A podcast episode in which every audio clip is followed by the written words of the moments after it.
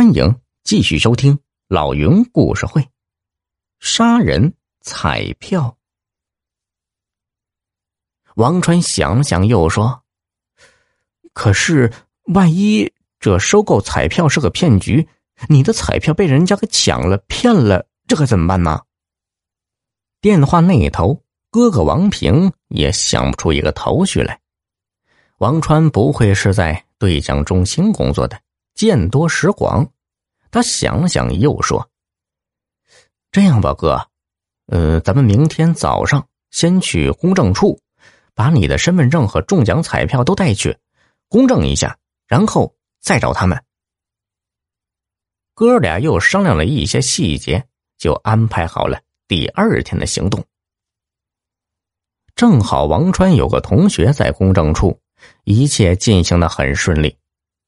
哥哥王平掏出彩票，王川诧异的发现，两个相同的号码竟然打印在两张彩票上。他问哥哥：“这是为什么呀？”哥哥却笑而不语。王川就没有再多问。回到兑奖中心，王川把彩票、哥哥的身份证以及公证书摆放在一起，用手机拍了下来。经过这样一番准备，已经上午十点了。哥俩这才来到了高价收购的店铺。店门口，一个长着驴一样长脸的中年男子早就在那儿等他们了。驴脸男子自称姓张，对话中，王川听出他就是昨晚给自己打电话的那个人。驴脸男子把哥俩带到银行。将两个现场开户的存折，一个六十万，一个八百四十万，分别递给哥俩。哥哥王平接过存折，紧紧捏在手里，然后交出了彩票。驴脸男子仔细查看了一下，拿着彩票就离去了。一切进行的格外顺利，并没有王川想象中的意外发生。驴脸男子走后，哥哥拿着八百四十万的存折，咧开嘴乐了半天呢。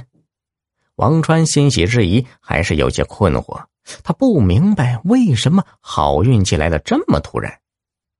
他很想知道，那个高价收购的店铺收购了彩票后，到底是派什么用场？究竟是谁会来领取这两注特等奖呢？又过了几天。高价收购了牌匾，不知何时也消失了。这一天晚上，哥哥王平打电话来，很神秘的告诉王川，估计该有人来领奖了。他嘱咐王川要记住领奖者的姓名、身份证号码，最好把领奖者的样子偷拍下来。哥，记这些有什么用啊？